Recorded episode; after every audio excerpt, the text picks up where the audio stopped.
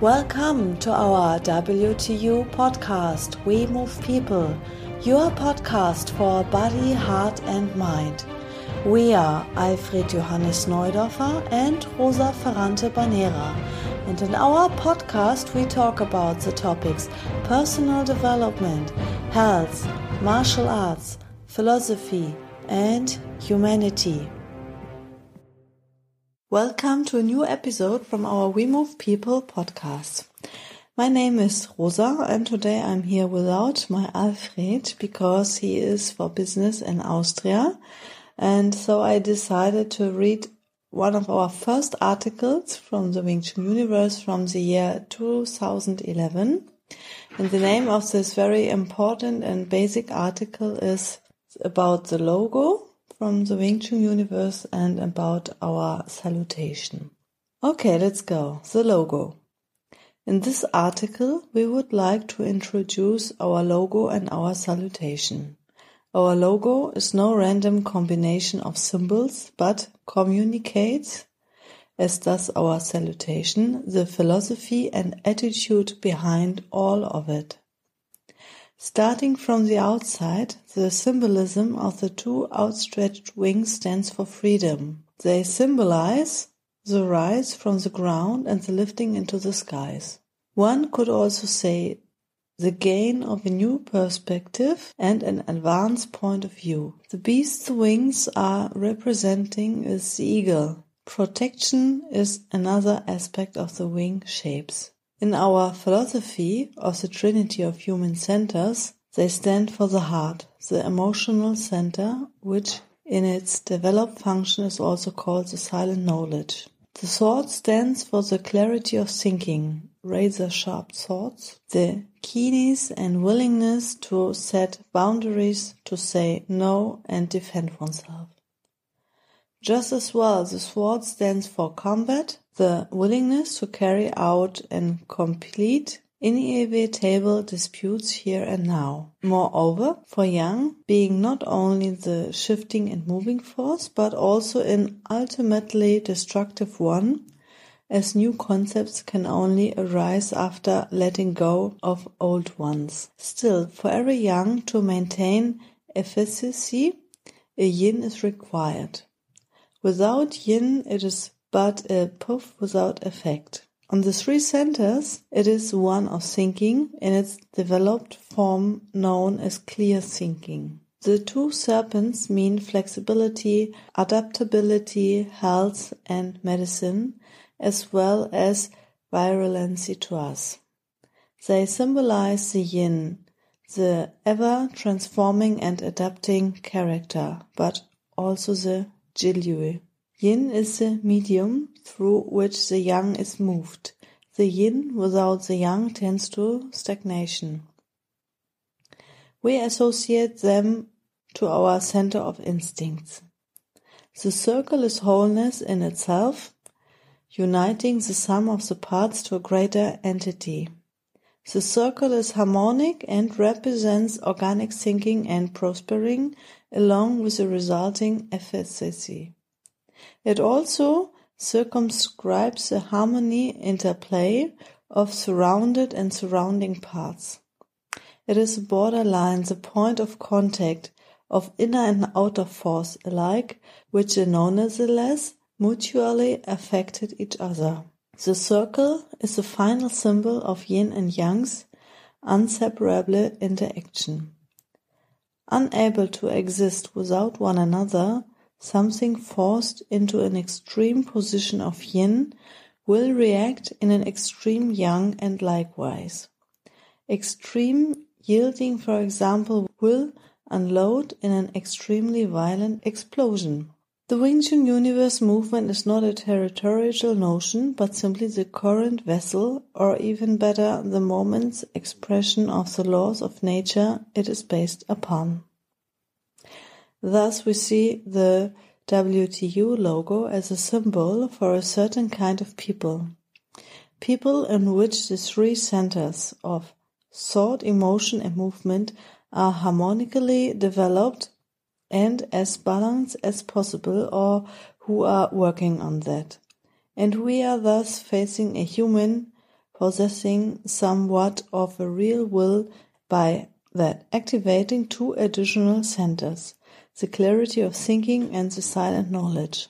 A human being no longer reacting conditioned to inner and outer impulses, not parroting, but through his own experiences gained knowledge and abilities able to take a firm stand as a real individual. This having nothing to do with education, status, or success in his or her outside life. A WTU practitioner might not be a charming or even sympathetic person, being able to say a clear no, setting boundaries, not looking for trouble, but still not afraid to face it neither when necessary. As such, one does not seek the faceless collective, but the real community instead, knowing that certain aspects of a person's life can only develop in healthy, organically functioning surrounding. For that reason, we would like to summarize the above mentioned in two sentences. In order to grant efficiency, three conditions are required. The right people, to the right time and the right place. And necessity creates organs. The second part of this article is about the salutation, Salve. In all cultures and societies, there are certain rules that allow a better cohabitation. As such, the form of greeting each other in martial arts system is a fundamental element of globally valid form when coming and going. The salutation in the Wing Chun universe derives from the realistin of the three centers of thought, emotion, and movement. Our greeting is the person's sign who's aware of his three centers in this action and simultaneously a gesture for the person being greeted who is on his part becomes aware of facing someone as his entity and of being giving full attention. The basic position is an upright relaxed stand. With the hand raised, the legs initially stay close together but one inch distance. Hands hanging down sideways unstressed. The open lead hand, usually the right as the center of thinking, rises in a fluid movement over the hara, the solar plexus, the center of movement, up to the heart's position, the emotional center, and from there on forward along the body's middle axis with the head's edge raised vertically. This is a symbol for a peaceful intention and the salutation and shows that no weapons lies drawn in the main hand, nor itself is intended to be used as such. The second hand, the transportation hand, remains at the side, hanging down relaxed or carrying a weapon. Simultaneously to the fluid greeting movement of the lead hand, the stance opens sideways Rearranging the weight with the lead hand's opposite foot, stepping one foot's distance to the side into a normal, still parallel stand. The resulting fine stand of the lead hand derives from the Buddhistic gesture of peace. The second hand remains ready for action. Going to the final position, we intonate the word Salve. Uh, originating from our own European cultural area, the ancient Roman greeting was used up into the Middle Ages as a mainly but not only military salutation and to demonstrate respect and honor among civilized warriors.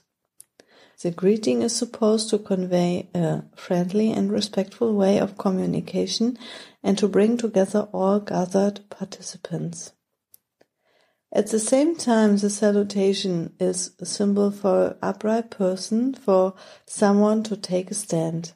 And here as well, we would like to put one final sentence at the end, symbolizing the salve in the WTU a human being should not bow to another, nor should he have another bow before them. Thank you for listening. We have an English ebook which is uh, on our website www.wingchununiverse.org and uh, I think it's on our uh, shop books and then you can have a download from our English uh, ebook with the name Fragments of Thought. There are some interesting articles in English language. The next time I will be here again with Alfred and I say goodbye for now.